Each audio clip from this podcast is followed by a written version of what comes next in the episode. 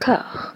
Tiens. A, B, C, D, E, F, G, H, I, J, K, L, M, N, O, P, Q, R, S, T, U, V, W, X, Y, Z. Huh? You should drop dead, you selfish cunt. Fucks, I hate you. I hate you both. You're the fucking reason this country's going down the drain. Oh, no, not the beast! Not the beast! Ah! Open my eyes! Eyes! Ah!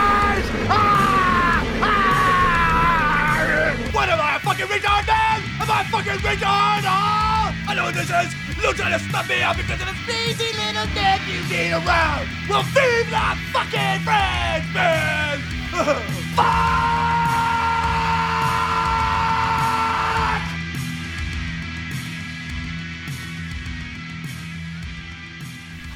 Durant le tournage d'Arizona Junior, Sam McMurray et Nicolas Cage vont un soir manger ensemble dans un diner de Phoenix.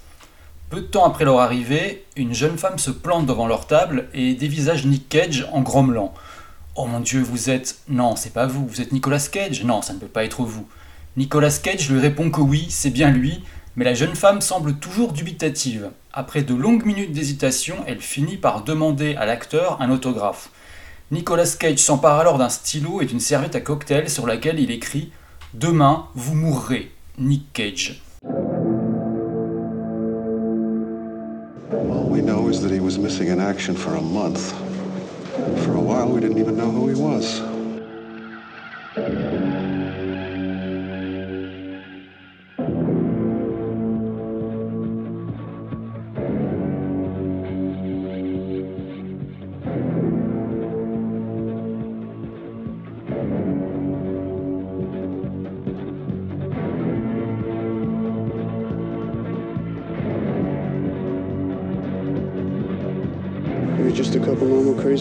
Kids.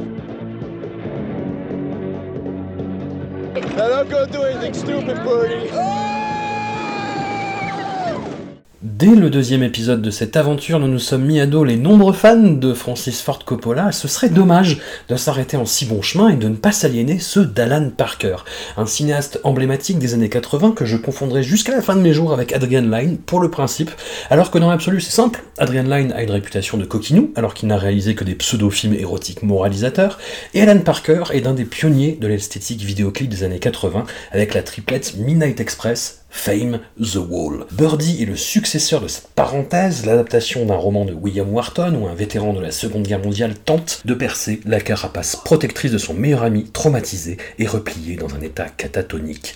Le contexte a été déplacé à celui de la guerre du Vietnam. Matthew Modine incarne le personnage titre, Nicolas Cage celui de son camarade à la gueule cassée. Le film forme un étrange diptyque avant-après avec les moissons du printemps dans cette même dynamique entre un Nick Fury traversé par la vie, l'envie, le besoin d'irradier et un partenaire de jeu éteint, même si pour le coup il y a une justification narrative ici. Lélo, est-ce que tu dirais qu'il y a plus de cinéma dans ce film-là que dans les moissons du printemps?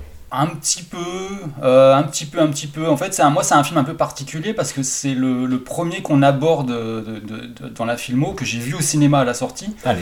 Ouais, en France, c'est sorti un peu avant l'été 85, en mai-juin, je crois par là. Et c'est un, un bon exemple de ce que pouvait donner à l'époque le marketing assez euh, hasardeux de certains films. Euh, parce que Birdie, il avait été à l'époque très lourdement marketé envers le jeune public, voire très jeune. D'accord. Euh, puisque moi, je l'ai vu, j'avais, j'avais 11 ans. hein, euh, et, et en fait, on va, bon, on va le voir, c'est pas exactement les Goonies quand même. Non. Et c'était une pratique assez fréquente à l'époque, hein, où on ciblait pas forcément toujours très bien les films. Alors je sais pas si c'est spécifique à la France ou quoi, mais euh, pour vous donner un exemple, juste après avoir vu Birdie, j'ai pu voir au cinéma, euh, toujours à 11 ans, hein, euh, rien de moins que le premier Toxic Avenger, qui avait quand même bénéficié d'une, bénéficié d'une sortie nationale en France sous le nom de Toxic, et qui avait été vendu vraiment, mais n'importe comment, comme un espèce de film de monstre super-héros sympa, un truc un peu à la E.T. Et de fait, moi, quand j'ai été le voir la, la même année, donc, euh, euh, la salle était remplie de mômes et de familles. Et euh, alors, je vous explique pas le traumatisme devant le film. hein. Il y a des gens qui sont partis, des gamins qui pleuraient, des gens qui hurlaient. C'est assez, assez incroyable. Et euh, voilà, moi, je me souviens avoir été longtemps, longtemps traumatisé, scotché par la scène du restaurant mexicain, euh, euh, qui reste encore pour moi la, ma scène préférée du film, quoi. Enfin, tout ça pour dire que Birdie, euh, ça avait été un peu la même limonade, en fait, un film vendu un peu comme un truc euh, poétique avec des enfants, euh, des oiseaux, la guerre en toile de fond.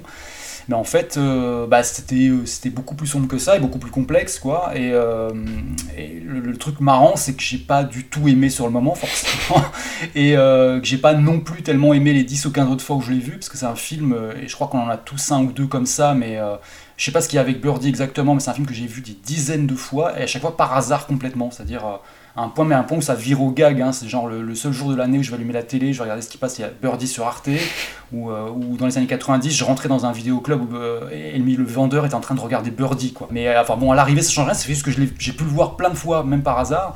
mais je, bloque complètement avec ce film, même si voilà, c'est quand même une grosse prod, hein. c'est un truc qui, avait coûté à l'époque 12 millions, quelque chose comme ça.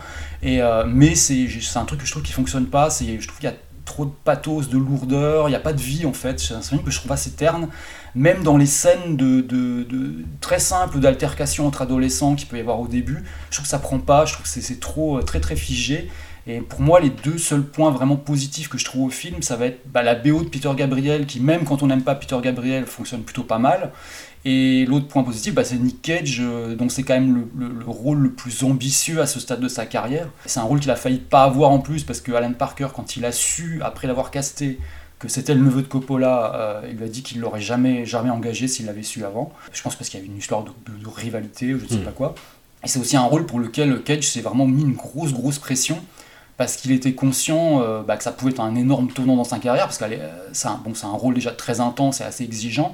Et, à l'époque, euh, Birdie, donc, comme je disais, c'est une assez grosse prod, et c'est surtout un film très attendu, parce qu'Alan Parker, voilà, il, a, déjà derrière lui Midnight Express, Fame, qui sont quand même des, assez gros succès. Et donc Cage va beaucoup, beaucoup s'investir dans le rôle et beaucoup expérimenter aussi il va pas du tout suivre les conseils, les conseils que lui a donné euh, Richard Gere sur Bizarrement. Club. Euh, il, va, il va y aller vraiment encore plus à fond que d'habitude, puisqu'il va, il va euh, carrément garder pendant 5 semaines les bandages qu'il porte sur son visage. Il vit avec, il dort avec. Et comme il a beaucoup de mal à manger avec, il va perdre du poids, quasiment 10 kilos. Et, en fait, c'est toute cette implication, la, la, presse est au courant, etc. Et ça va virer quasiment au mythe parce que euh, un jour, durant le tournage, Nick Cage euh, doit aller se faire arracher deux dents, en fait, qui sont des dents de lait qui, qui, sont pas tombées, qui se chevauchent avec les vrais. Et la rumeur va complètement déformer le truc, parce que comme tout le monde sait qu'il fait des trucs pas possibles sur le hmm. tournage, euh, et ça va devenir Nick Cage se fait arracher deux dents de sagesse sans anesthésie pour se confronter à la douleur de son personnage. Et encore plus tard, ça va devenir Nick, Cage s'arrache lui-même dedans sans anesthésie pour se confronter à la douleur de son personnage. Nick Cage part faire le Vietnam. Et, ce truc-là va un peu participer euh, au, tout au mythe, au mythe, au mythe autour de, bah, un peu, pas forcément Nick Cage, mais surtout du film en général. Et puis ça va un peu donner aussi le ton, parce que c'est vraiment, enfin moi c'est ce que j'appelle un film à prix, quoi et euh, un film un peu lourdingue. Euh, et d'ailleurs, il en reportera pas mal parce qu'il aura le même le, Grand Prix du jury à Cannes en 85. Même si je le trouve effectivement meilleur, nettement meilleur que Les Moissons du Printemps, ça reste quand même, euh, pour moi, ça fait, partie de la catégorie un peu ouais, non seulement lourd, mais en plus, comme je disais tout à l'heure, voilà, un truc, ça manque de vie. C'est vraiment très, euh, très, très figé, je trouve. Ton avis sur Alan Parker, du coup? Moi, j'ai jamais vraiment été euh, ni, ni, pour ni contre. C'est enfin, vraiment, ça fait partie vraiment des C'est d'ailleurs pour ça que je trouvais ça très bizarre que tu commences en disant que les fans d'Alan Parker, je, je, sais même pas si ça existe.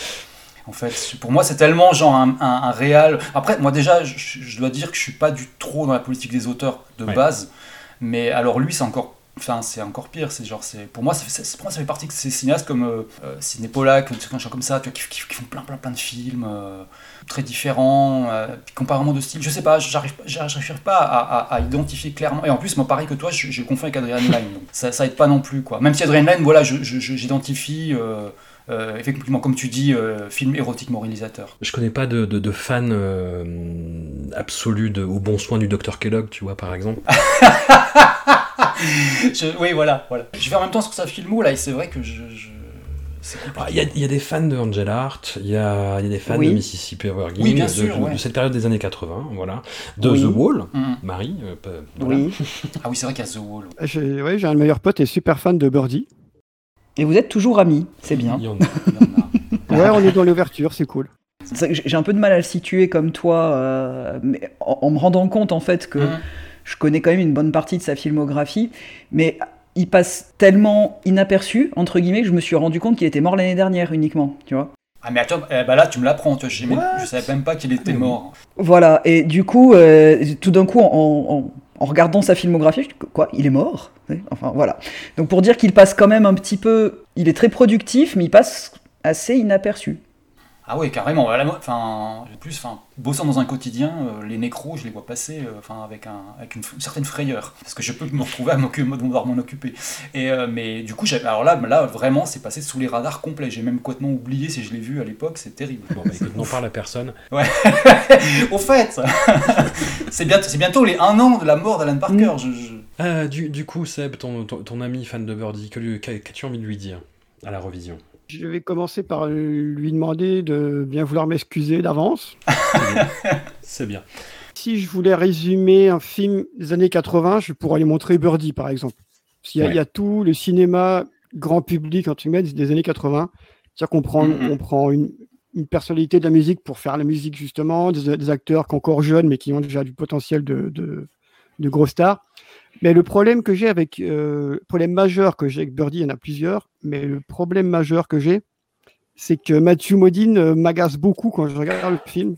Putain, mais grave. J'ai ah oui. un problème avec ce mec, en fait, je, pense. Bah, moi, c'est un peu pareil, parce que je suis une personne très pacifique et, très cool, hein, aucun problème. je, je, regarde Birdie, j'ai envie de, de, de, de, taper Matthew Modine, mais, mais très fort. Je ne comprends pas comment Nick, son personnage, vois, ne s'énerve pas plus sur lui, parce qu'il est excessivement agaçant mais je pense que plus généralement, j'ai un petit problème de crispation avec tous les, les acteurs qui jouent des, des rôles de personnages un peu. Euh, j'allais en parler de ça, ouais. J'ai pas dire pour, handicapés, mais euh, des personnages un peu à la Forrest Gump, entre guillemets. Des personnages un peu différents.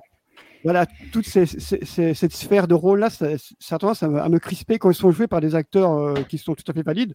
Parce que si par exemple je regarde le huitième jour, ça passe tout seul parce que les, les gars sont hyper, ils sont hyper nature. Donc là, mhm. là, ça va. Là, tu as toujours une espèce de, de rôle qui est hyper, hyper dur, hyper grave, sans, sans aucune nuance. Et là, je pense que dans Birdie, il y, a vraiment ça, où Mathieu Modine est vraiment très, très, très agaçant. Et mhm. même, euh, même Nicolas, qui fait une prestation plutôt correcte, je sais qu'avec avec le recul, il, il parle de, de, de, sa prestation dans le film en parlant de emotional vomit, donc de vomi émotionnel qu'il a mis dans le film. Et c'est avec ce film-là où justement il va rompre avec cette, pour de bon avec cette espèce de, de, méthode qui était la méthode des acteurs et qui va ensuite creuser son propre style de jeu. Donc c'est après l'expérience Birdie dans lequel il est, est pas mauvais, mais tu sens qu'il est un peu tenu en laisse, tu vois, qu'il peut pas se lâcher comme il aimerait, comme il aimerait le faire euh, habituellement. Et donc c'est avec ce film-là qu'il va se lasser de, de, la méthode. Et surtout, il y a une scène qui m'a marqué, marqué, mais pour euh, une raison bonne ou mauvaise, je n'en sais rien. C'est-à-dire qu'il y a un moment, il y a le personnage, donc il y a Birdie qui fait, qui fait une chute et on la, on nous la montre 100 fois sous 100 angles ah différents, comme si c'était une cascade folle de Jackie Chan. Mais en fait, il tombe juste, il tombe d'un toit bêtement. On te la remonte 10 fois façon Jackie Chan ou façon Hong Bak comme si c'était un truc incroyable. Non, non, c'est une pauvre chute. Quand même, on va, se calmer, les gars. Bon, le cascadeur a fait son boulot, c'est bien, mais quand même, on va pas se faire sur ça sous plein d'angles différents. Donc voilà, c'est un film que je trouve euh, ni, ni bon, ni mauvais, qui a, qui quand même qui charrie quand même beaucoup de tard des années euh, du cinéma des années 80 avec une photo une photo très bleue comme ça très mm. très bleue avec Peter Gabriel qui fait la musique euh, qui est musique qui est plutôt correcte d'ailleurs moi je suis pas du tout fan de Gabriel mais euh, non, ce que je disais, enfin, moi non plus, hein, je suis pas fan non plus, mais pour le coup, cette vidéo-là passe même auprès des gens qui, ont du mal avec lui. Ouais. J'ai pas trop compris la fin du film, qui est ce que j'appelle une fin à la, hongkongaise. C'est-à-dire qu'il y a une scène, la scène se finit, hop, le film est, le, film est fini. Tu dis, bon, ben, ok. D'accord, ben ça, se finit, comme ça, ben j'en prends note. voilà, c'est un film qui est étrange et donc comme je, disais, comme je disais en préambule, chaque fois que je le revois, je repense à un, de mes bons potes là, qui avait l'affiche dans sa chambre. Et donc chaque fois, ce film est lié à, est lié à lui du coup pour toujours. Donc voilà, j'ai un peu de sympathie pour le film grâce à ça finalement. Je trouve tout le dernier acte, euh, justement dans le pathos, euh, difficilement supportable. tout le reste du film, ça va à peu près, mais... Euh, les, quelques, les quelques scènes de guerre sont excessivement cheap aussi. Oui, l'espèce de grosse révélation du pourquoi. Euh, ouais. Ça marche pas, quoi. Puis tout, tout, euh, toutes les dernières scènes où Nick Cage va le voir et le méchant médecin ne veut pas qu'il le voit. Et, euh, il fait non, mais si, il repart. C'est affreux. J'ai l'impression que ce, truc-là dure pendant des plombes, c'est infernal. Ouais, ouais, ouais. ouais. Mm, mm. Marie, est-ce que tu sauves quelque chose par. ne, ne, serait-ce que par amour pour le mur, par pour The Wall Bah, euh, euh, moi aussi, je l'ai vu assez jeune. Alors, pas à sa sortie, parce que, bah, parce que j'étais quasiment moyennement né, à demi-né, entre guillemets. Mais je l'ai vu, je l'ai vu j'avais 6 ou 7 ans. Puis je me rappelle avoir été très impressionné à l'époque, mais bon, ce qui me semble être assez normal quand tu as 6 ou 7 ans et que tu vois ce film-là. Hmm. Bah, c'est- le dernier de, de, de ce dont on va parler que j'ai regardé avant, avant l'émission parce que c'est c'est- je ouais, j'y allais à reculons en fait avec un- une espèce de crainte de que ça peut donner parce que heureusement j'ai changé quand même hein, depuis mes 6 ans. Et du coup, voilà, j'avais- beaucoup d'appréhension qui s'est avérée en fait justifiée, mais dans une moindre mesure. Ça va. je- En fait, c'est ça, c'est que c'est un peu mais, tu vois. Enfin, il y a- Ouais. il y, a- il y a rien qui. Je pense que c'est déjà beaucoup trop long par rapport à ce que ça veut dire. C'est vrai qu'il y a des scènes qui tirent en longueur cette histoire avec le médecin. Bon, y, il y a cinq fois où, ça se passe. Oui, mais le médecin veut pas. Oui, mais machin. Oh, mais moi j'y retourne. Mais en fait, le médecin veut pas. Mais enfin, voilà, ça, ça- tire vraiment en longueur. Il y a, y, a, y, a, cette photo, effectivement, qui est très années 80. Il y a, y a- y a ce rapport aussi euh, où tout se construit par, euh, euh, flashback aussi. Enfin, il y a quelque chose de très, très facile dans, dans la réalisation. Maintenant aussi que j'ai grandi et que j'ai pu voir The Wall euh, à peu près 150 000 fois, et que euh, c'est bah, Birdie vient après euh, The Wall, hein, dans, dans, dans la, réalisation d'Alan Parker. Euh, Il y a beaucoup de plans dans la cellule, entre guillemets, dans la chambre, cellule de, de Birdie qui m'ont fait penser à The Wall un traitement des ombres, euh, jeux sur les ombres, le rapport euh, à, à cette fenêtre grillagée, etc. Enfin voilà, il y a beaucoup de choses où j'ai trouvé qu'il y avait une esthétique qui était, qui était similaire. Donc ça, bon, ça, ça m'a plu, mais c'était pas forcément adapté pour ce film. Après, je suis aussi d'accord euh, dans, le fait que ce qui sauve, entre guillemets, euh, ce, qui, ce qui peut être sauvé, c'est pas non plus un mauvais film, hein, je vais pas dramatiser, mais c'est euh, l'interprétation de Nicolas Cage, qui montre, je, reviens quand même à ce truc, j'ai l'impression de dire ça à chaque émission, mais, mais que finalement, bien dirigé, il s'en sort bien, il s'en sort très bien, et puis c'est lui qui rend crédible euh, bon, moi, j'ai absolument rien contre Matthew Modine, euh, mais je pense qu'aussi parce qu'il m'a, il m'a marqué petite avec Full Metal Jacket aussi, avec, enfin voilà, c'est quand même euh, des, des, euh, je, l'ai clairement assimilé. Enfin, moi, j'étais certaine qu'il était parti à la guerre, quoi, tu vois. Enfin, voilà.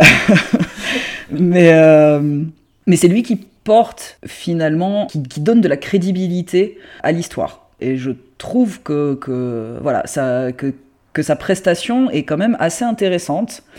Euh, alors moi je suis moins dans les anecdotes, je, je fouille peut-être un, un peu moins que vous, donc j'y vais un, un peu plus brute en tant que specta- spectatrice lambda. Ça viendra, Euh, ça viendra. Oui ou pas, peut-être c'est volontaire, tu sais. C'est possible. je me préserve.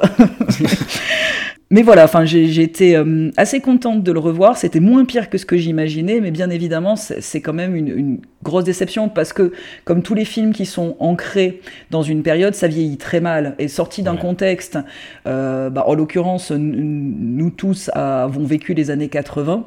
Nous, on peut contextualiser une réalisation, mais euh, je pense que pour, pour un public qui n'a pas vécu ce cinéma-là ou cette époque-là, c'est un film insipide. Ouais. Et ça, ça vieillit très mal. Vraiment, quand on le regarde maintenant, tout est très daté. Mais même, même la, la, la bande son, quand bien même, elle, elle forcément, Ah elle, oui, est, mais carrément. elle, elle carrément. sert, elle, elle sert très bien le film. Tout est très daté et, et difficilement décontextualisable. Ouh, c'était dur à dire. Tu t'en es remarquablement sorti. Merci. Je suis mais voilà, un peu comme Ouais. euh, comme apprendre que Alan Parker est mort, genre mais ah bon tiens bon voilà c'est euh, enfin désolé pour pour ça. ses proches qui nous écouteront bien évidemment voilà à, à part trouver avoir pu faire le parallèle pour moi avec euh, avec une esthétique de, de, de, de The Wall avec certains plans qui, que, que bah, du coup que j'ai trouvé enfin que je trouvais en, en- en petit rappel, en clin d'œil assez chouette à retrouver, mais ça c'est parce que je suis absolument pas objective avec The Wall. Mais, mais sinon, à part ça, c'est tout à fait dispensable, enfin dispensable, rien n'est rien n'est dispensable de- dans, dans le cinéma de manière générale, quand bien même ça fait du mal. Si personne n'a grandi à cette époque, ne connaît pas le cinéma des années 80 et veut commencer comme ça par ça, je, je dirais bah c'est ouais, ça, donne le ton, mais c'est difficile à comprendre si t'as pas vécu cette période-là. Non, carrément. Ce qui m'épate pas mal, c'est que tu, dans la liste des films d'aujourd'hui, c'est c'est celui qui te, sur lequel tu es allé à reculons, alors qu'on a quand même la race des champions. Oui, mais ça c'est parce que j'ai- j'ai- j'aime bien taper sur des choses faciles. Ah oui, d'accord. Tu t'es dit, tu t'es dit, un film d'aviron, c'est pas tous les jours. Mais ça, voilà, ça me fait un peu en penser à l'introduction de The Social Network, tu vois. Je me suis dit, Ouais. bon, pourquoi pas l'aviron, quoi, finalement? Parce que, parce Parce que bah, moi, c'est celui-là et c'est celui-ci que, que je me suis dit, ah, je vais avoir vraiment beaucoup de mal à le revoir. C'est peut-être plus parce que, bah, bah, en même temps, je l'ai découvert, hein, The Boy in Blue, Ah. euh, là, donc ça, joue, peut-être, ça se joue. c'est celui où j'avais le plus d'appréhension, dans le sens où j'étais quasiment certaine que Ah bah oui, j'allais être. Oui, tous les indices sont là. en, en- voilà, mais enfin, euh, je parle de Birdie, que, voilà, j'y j'y allais à reculons parce que j'étais, j'avais peut-être presque envie de rester sur la forte impression que ça m'avait laissé quand j'étais petite. Ouais. C'est surtout Ah oui, ça. oui, oui, oui, c'est sûr. Birdie a, Birdie a une espèce de, d'aura que n'a pas du tout la race des champions, donc, euh, donc ça va. C'est dommage. Et c'est dommage. non, Ma- Mathieu Modine, euh, je pense que mon antipathie, euh, qui, est, qui est un petit peu abusive pour lui, remonte à The Blackout d'Abel Ferrara. Mm. Que, Ouais. euh, qui est le, le condensé de. euh, Alors, Abel Ferrara, je suis un peu partagé, il faudra faire un épisode de Discordia sur lui d'ailleurs. Ouais, Mais, mais ouais, il y, a- il y a matière, hein, il y a matière. Mhm. Et en fait, le Blackout, c'est un condensé de tout ce que je déteste chez lui, vraiment. Le, le côté vraiment euh, ro- roue libre, un peu impro, euh, sans, sans phare. J'avais acheté la VHS à l'époque de The Blackout, et il y avait, entre la VO et la VF, une scène de making-of où on voyait que c'était vraiment n'importe quoi, en fait. Où euh, il y a une scène de plus ou moins de fête où Matthew Modine a l'air complètement hagard, il nage dans la piscine, euh, Abel Ferrara se jette dans la piscine en gueulant. Et euh, enfin bon, c'est- complètement n'importe quoi. Et Mathieu Modine, là-dedans, c'est la quintessence de euh, l'acteur qui essaye de faire un truc un peu euh, edgy, borderline, mais tu le vois jouer. Et Mathieu Modine, bah, c'est toujours ça en fait. J'ai l'impression de le voir jouer à chaque fois. Même dans Full Metal Jacket, où effectivement il est très bien, tu vois la perf en fait. Et là-dedans, dans- enfin dans Birdie, c'est enfin, c'est hyper éloquent quoi. Mais est-ce que ça, c'est pas aussi une manière de jouer années 80 C'est possible. Je sais pas, moi, je- il y a un film de lui, avec lui, que je trouve. Enfin, le film est pas bon, mais euh, lui, je le trouvais marrant dedans. C'est euh, Veuve mais pas trop de Jonathan Demme qui. euh, Ah oui, oui, est, oui. est- est- est assez, enfin, est assez raté parce qu'il a, il a, c'est un peu une. Il l'a fait dans la foulée de Dangereux, euh, Dangereux sous tout rapport, qui est super. Là, c'est beaucoup plus une comédie un peu grasse. En plus, on va peut-être pouvoir en reparler tout à l'heure avec Moonstruck parce que c'est aussi une comédie qui se passe dans le milieu italo-américain et qui est euh, hyper, euh, hyper euh, bien marquée, enfin hyper lourdingue. Subtil, c'est ça subtil, voilà, c'est le mot que je cherchais. Et, euh, et en fait, Matthew Modine, dedans, il, il joue le- le- le- l'espèce de gars du FBI qui, qui, qui, qui- qui est en filature, qui suit Michel Pfeiffer. Et il est assez drôle dedans, mais parce qu'il parle quasiment pas, en fait. C'est que du, de la- du comique de, de, de, de- de situation et de, manière de se tenir, etc. Et du coup, ça marche plutôt bien ce film, je trouve. Mais c'est le seul film dans lequel il m'a marqué, donc... euh, Ouais. Sans avoir une antipathie totale, c'est pas non, non, plus... un- j'ai- rien contre lui, mais effectivement, pour rebondir sur ce que disait France, je pense qu'il joue dans tous les films de la plus mauvaise période de Ferrara, effectivement. Parce qu'il est, il est dans, il est dans, dans Gogo Tales aussi, je pense. Il est dans, Ouais. dans, Ouh Mar- là là dans là. Marie, Marie que je trouve absolument insupportable. Ouais. Et donc, ouais, il a, ri- il a rencontré Ferrara, mais quand il fallait pas, quoi, en fait. Et du Ouais, coup, ça, ça, ça ça. Que moi, je suis un énorme fan de Ferrara, de Ferrara mais quand c'était, quand c'était bien, quoi. Donc, euh, années 80, là, puis après, ça, ça baisse, ça baisse. Ouais, mais Gogo quand même. Mhm. Ouais. Nos funérailles, quand même, avant, tu fais, tu... Oui. il y a quand même un gros, Ouais, il y a quand même un gros gap Ouais. entre les deux. C'est Oui. le, sommet, c'est le sommet indépassable, hein, nos funérailles. Je déjà- Ouais, moi, je, je suis très fan de, de The Addiction aussi, tout ça. Oui. Mais bon, on n'est pas, on va pas parler, parce que si on va partir loin, là, on Ferrara et tout. Ouais, on va, on va partir très, très très loin. Je vais plus m'arrêter, Je- donc on va s'arrêter là. Mais sinon, pour dire que Je, ouais, je- c'est moi. je retarde le moment avion, en fait. c'est pour ça. En fait, on, va tout, tout faire pour ne pas y arriver, quoi. C'est pas possible. plus le rôle de Matthew Modine dans Birdie que lui-même qui, qui me, qui me crispe beaucoup. quoi. C'est son personnage de Birdie qui me crispe plus que l'acteur en lui-même contre qui j'ai ouais, j'ai rien pour et rien contre. quoi. C'est un acteur, voilà. Grosse question aussi, est-ce qu'il y aura des fans de Matthew Modine qui vont se manifester? Ça, c'est c'est la grosse question. Ned Hanlon is determined to become the fastest man on water. You don't know how good you are, do you?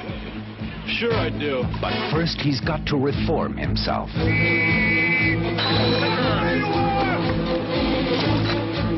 Refine himself. This is making me sick wearing these monkey suits. Control himself. And prove himself. Get up! Harvard man! There's a world of bloody difference between rowing to escape the police and rowing like a champion in competition. They couldn't break his records You'll never win another bloody race. or his pride Sir Hanlon, you wouldn't recognize wit and sophistication if it hit you in the face. Five. because he's trained too long, Still haven't seen what he can do when he really puts his mind to it. Pushed too hard, I want to win fair and square, not at all. and risked too much. We bet $20,000. He's an investment that's going sour. to settle for anything less than being the best there is. You think you can beat him? I know I can.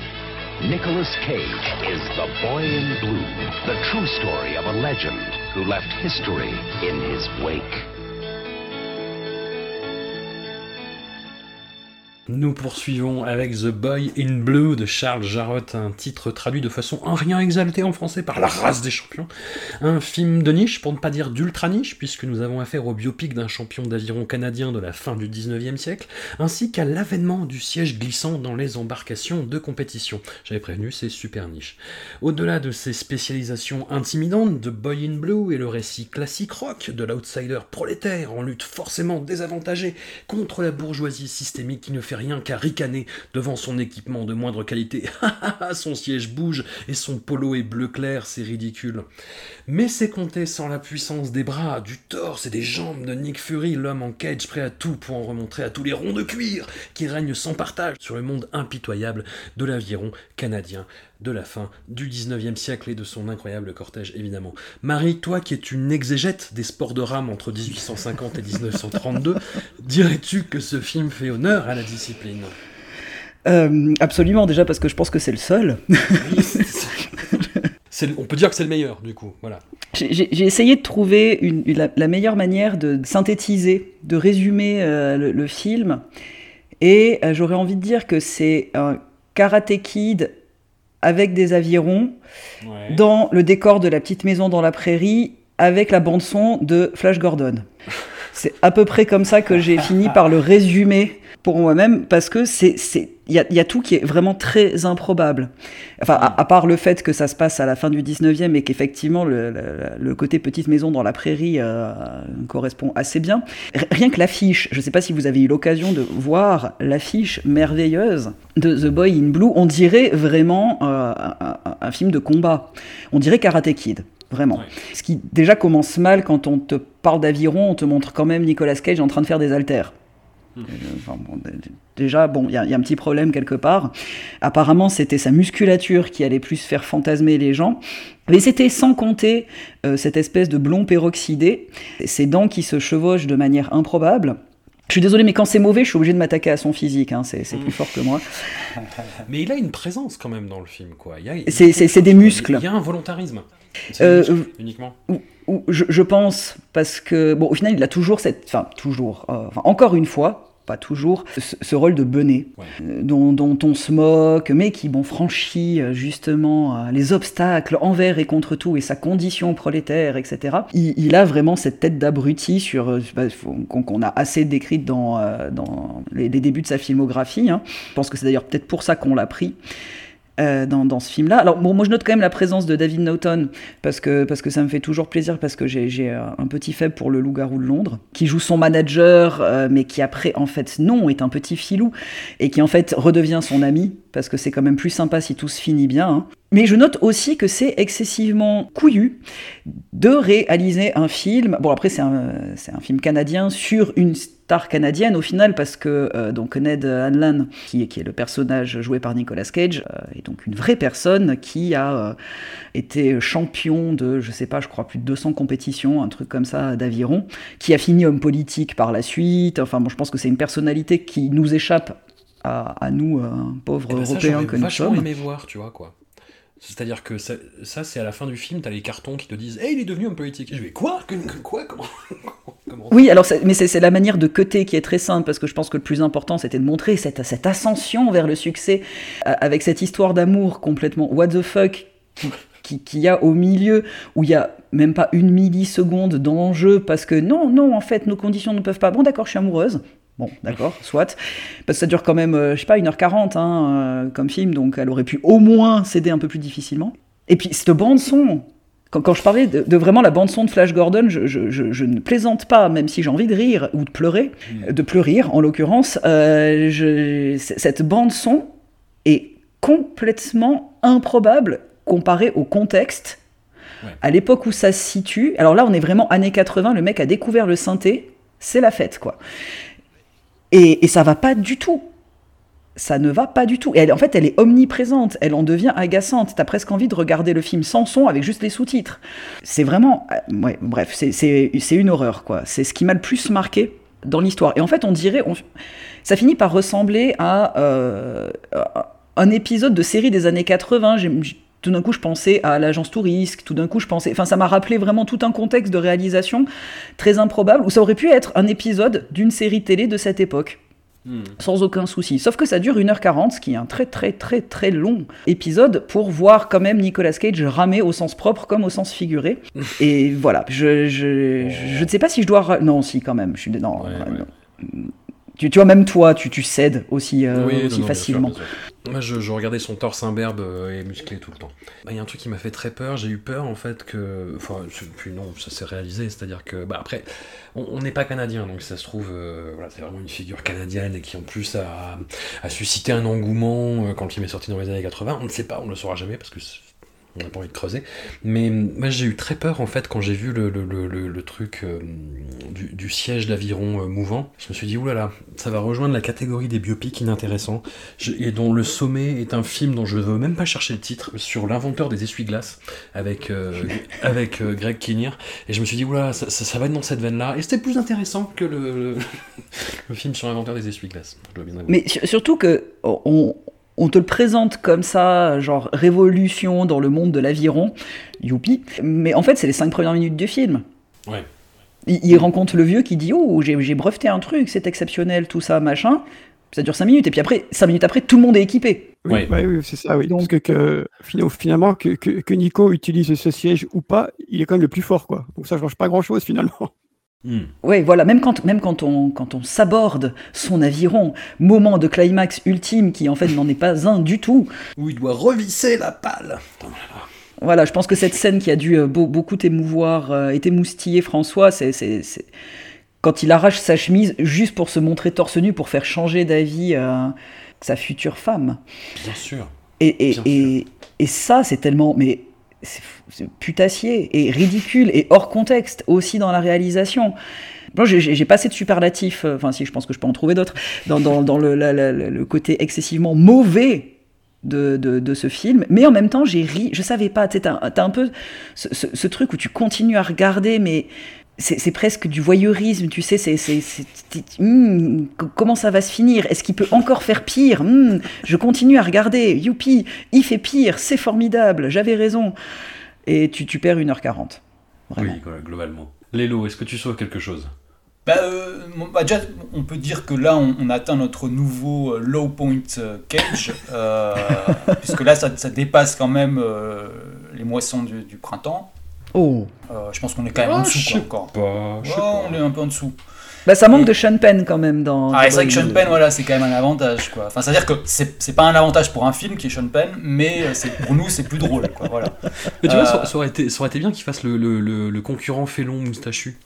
oui, oui, c'est vrai. Mais alors, mais, mais, mais ouais, ouais, c'est. Bah, le truc, c'est que c'est c'est un film en plus qui, que Cage a, ça a été son premier euh, échec personnel. Enfin, il l'a il l'a considéré comme ça, parce qu'en fait, c'est un film qu'il a tourné. Alors, pour savoir, il y a eu qu'une seule journée de break entre la fin du tournage de Birdie et le début de la race des champions. Et en fait, il faut savoir qu'en sortant de Birdie, il avait quand même perdu presque 10 kilos. Ouais. Donc il a dû reprendre tout très très très vite. Et euh, donc déjà, bon, il y a eu une petite performance à ce niveau-là, mais et en fait, il avait justement accepté le film parce qu'il savait qu'il allait sortir de Birdie et qu'il savait qu'il allait être sortir d'un personnage hyper tourmenté et qu'il allait en sortir un peu secoué. Et donc là, il s'est dit, je vais prendre ce rôle de, de jeune premier, poster boy, euh, où tout ce, qu'on, tout ce que j'ai à faire, c'est euh, me mettre torse nu, effectivement, et, et emballer l'héroïne. euh, Enfin, elle n'a pas besoin de l'emballer, parce qu'elle elle fait tout le boulot euh, pour lui. Et en fait, sur le moment, il est, il- les interviews de l'époque, il est assez positif vis-à-vis du film. Il dit que l'histoire est très, enfin, il y a une morale très juste, euh, perso sympa, etc.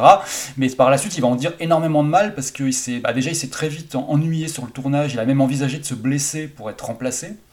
Et euh, surtout, il va ressentir bah ouais, le film comme son premier échec, parce que dans le sens où, bah, en fait, bah, justement, il est torse nu tout le temps.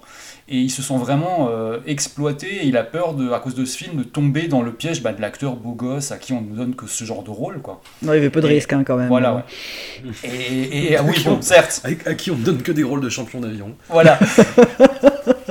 non, mais des, des rôles à la, à la Roblo et compagnie, quoi. Voilà, il avait, il avait peur de tomber dans, ce- dans ce créneau-là. Et en fait, c'est pour ça aussi qu'il il, il va, enfin, qu'il va, il va aller aussi loin dans Peggy Sue euh, juste après, quoi. Et une anecdote amusante à ce niveau, à- toujours à propos des torses nus, c'est que euh, pendant le tournage, donc après le tournage, euh, il en avait, il, il voulait tellement être sûr de ne plus jamais avoir à se mettre torse nu dans un film qu'il a été se faire tatouer un lézard géant à l'arrière de l'épaule. Et, et en rentrant chez lui, il, il trouvait que le lézard était, était encore un peu trop sérieux, un peu trop prétentieux.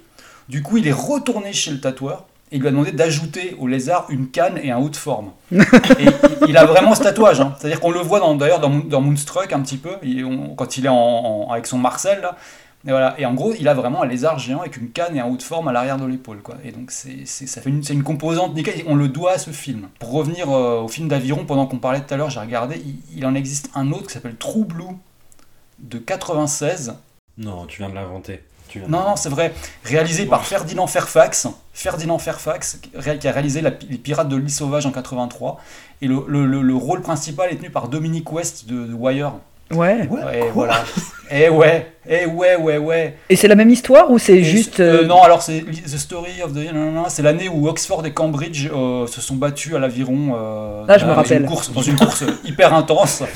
Et alors, le film s'appelle True Blue. La tagline, c'est To be second is to be last.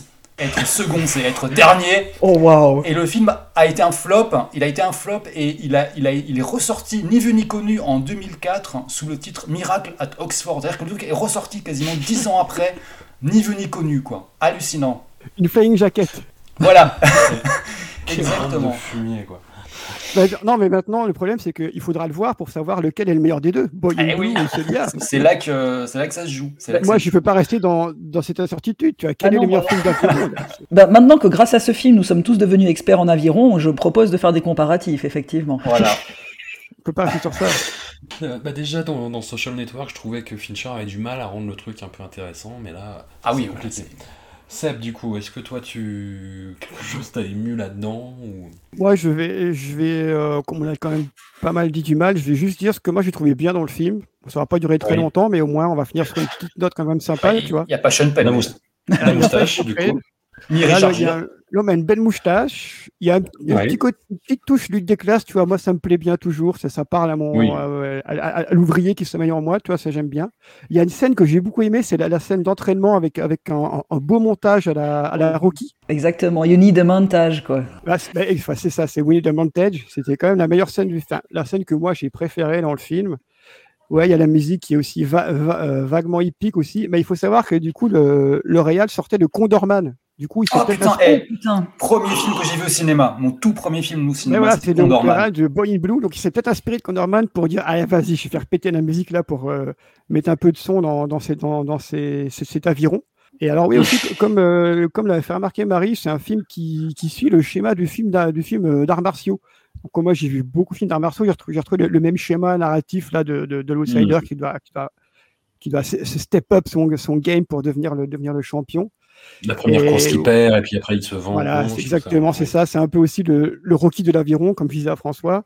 Et puis aussi, pour, pour finir, donc c'est une histoire qui est vraie. Donc, au moment où je regardais le film, je prenais des captures d'écran et j'envoyais à mes potes. Je disais putain, j'ai regardé un film avec Nico, il est tanké de ouf. Il faut que vous voyez ça. Donc voilà. c'est- les gens me disaient ah ouais, ah ouais, quand même, quand même pas mal. Et tout ça en, en peu de temps. hein. Tout ça en peu de temps. Bah ouais, c'est pour ça. Prends, euh, prends ça, Christian Bell. Nico aussi peut le faire. Attends. Et voilà, exactement. Et, Et là, ben voilà, il- c'est, c'est- ce sont les seules choses positives que j'avais, euh, que j'avais à dire. C'est quand même pas mal.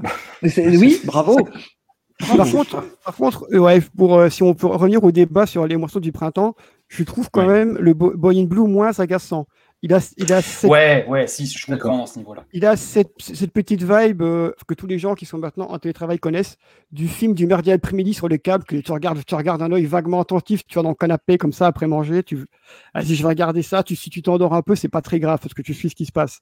Voilà, c'est une petite vibe comme ça d'un un film un petit peu reposant où voilà tu regardes ça pour l'assiette, ça, ça passe, c'est bien. Bah, c'est pour ça que je, je- je faisais le parallèle avec ces séries années 80. euh, des- C'est exactement ça. Voilà, t'es un peu dans la même veine. Mais c'est- c'est c'est vrai que je l'ai trouvé moins agaçant. Mais peut-être effectivement parce qu'il n'y a pas Sean Penn dedans. Et j'aime bien qu'à chaque émission, on puisse quand même parler de Sean Penn. Ça me fait très ça va, plaisir. être- ça va vraiment être un truc qui va, qui va revenir. hein. Il faut, faut qu'on arrive à poser ce mythe, que, enfin, faut qu'on détruise ce mythe que Sean Penn était un bon acteur. Il faut que la dernière personne en France qui croit encore que Sean Penn est un bon acteur cède. Donc, euh, qu'on la fasse plier. Face à nos arguments, ça Enfin, devrait face à notre marcher. argument absolument imbattable. Alors figure-toi que hi- hier sur TF1, je regardais le, la réunion de Friends. Non, non, on arrête tout là, c'est bon. Allez, ciao, semaine prochaine. bye. Tu vas voir, tu vas voir. Donc David Schwimmer ex- expliquait que son acteur favori c'était Sean Penn. Et du coup, ça explique beaucoup de choses. Ah oui, ah, ça explique tout là. Ah, ça va, tout s'explique. Mais Ah, vraiment. je me suis dit, ah putain, mais c'est ça C'était donc ça. C'était euh, euh, Anthony Bourdin, le, le chef cuisinier qui, qui- qui- qui s'est suicidé il y a quelques années, qui disait que euh, dans Friends, quand il y avait les coupures pub, tous les acteurs se réunissaient, se donnaient la main et, et chantaient euh, Ave Satan. Quoi.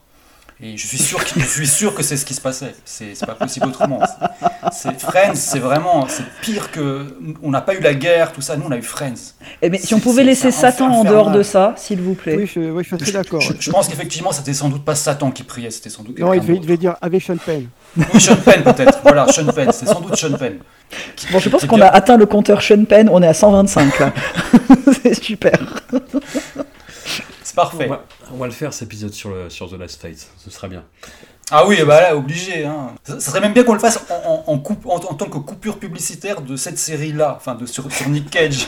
Que genre, en- arrivé au 20 e film, on, on- on fasse juste une spéciale sur ce film et qu'on n'en parle plus. Quoi. Juste avant qu'on devienne fou et tout Nicolas Cage, tu vois, on va, on va faire ça. Donc avant de devenir fou, on fait un break Penn. Non, je suis pas Voilà, d'accord. hein, ça va pas nous aider. Exactement.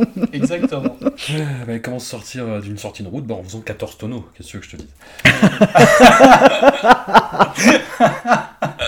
Vous éloignez de vous quand même, est quand même moins agaçant. Voilà. Oui, Je suis entièrement d'accord. D'accord, c'est vrai, c'est vrai. C'est c'est un moins bon film, mais il est, il est- il est plus sympa à regarder, effectivement. Turn to the right! The first time I met Ed was in the county lockup in Tempe, Arizona. You're a flower, you are. A day I'll never forget. I do. You bet I do. Okay then. My lawless years were behind me. Our child rearing years lay ahead. But biology conspired to keep us childless. You go right back up there and get me a toddler. I need a baby high. They got more than they can handle. At the time, Ed's little plan seemed like the solution to all our problems. And the answer to all our prayers. He's beautiful.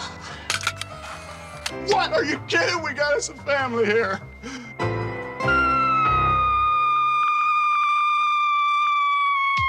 I want Nathan Jr. back! What's his name? Ed Jr. Hi, Junior. So far, we've just been using Jr. We call him Junior. Oh! Oh!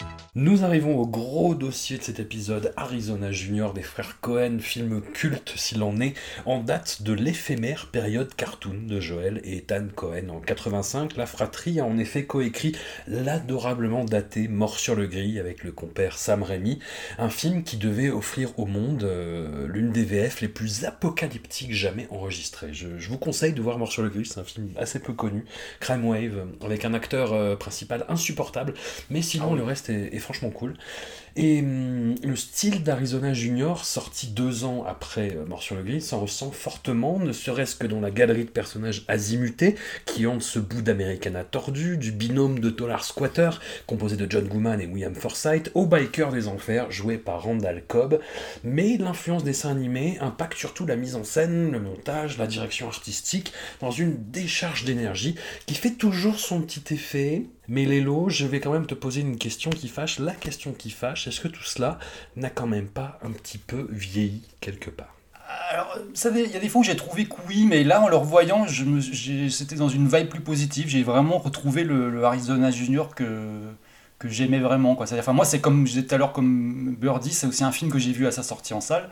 Et, et en plus, c'est une période de l'année euh, dont j'ai une enfin, c'était une période dont j'ai un souvenir très très très précis parce que c'était la fin mai début juin, pareil, euh, mais 1987 cette fois. Et c'est une période vraiment où je suis allé au cinéma non-stop pendant euh, un mois ou deux, puisqu'il y avait il y avait énormément énormément de films qui étaient sortis et des films qui, qui ont été assez marquants, puisqu'en fait sur la, cette période-là, mai-juin 87, outre Arizona Junior, il y a également eu en France euh, qui est sorti Freddy 3, il y a eu le remake de La Petite Boutique des Horreurs par Frank Oz, il y a eu le premier Pee-Wee euh, de Tim Burton, il y a eu Dangereux sous tout rapport de Jonathan Demme dont je parlais tout à l'heure, qui est vraiment génial, dans un tout autre genre, Police Academy 4. Oh, waouh. Également un film... Le meilleur, un- apparemment. ah oui, ah oui, le meilleur. Bah, euh, le 5, le 5 je pense. Et, euh, Ouais, mais il y a Sharon Stone dans le 4, moi j'aime bien. Ah c'est vrai, tiens, j'ai complètement oublié ce, ce, ce petit détail. Dans une scène de montgolfière. Ah, on- Tous on les films avec une scène de montgolfière, voilà. Et euh, il y avait également Fallait un film là, assez... fallait être là. Ouais, il fallait être là. Un film assez oublié et assez nul qui s'appelait The American Way où euh, Dennis Hopper jouait un espèce de vétéran du Vietnam qui volait un bombardier Oh, pour c'est- empêcher une élection. Oh, oh, c'est- Ça ça, le coup, ça a très ça a très mal vieilli. Quoi. Oui, c'est vrai. Et puis, euh, et puis encore plus loin vers l'été, il y avait en, vers les mois de juillet-août, il y avait vraiment, il y avait encore eu une autre série avec Predator, Street Trash, Evil Dead 2.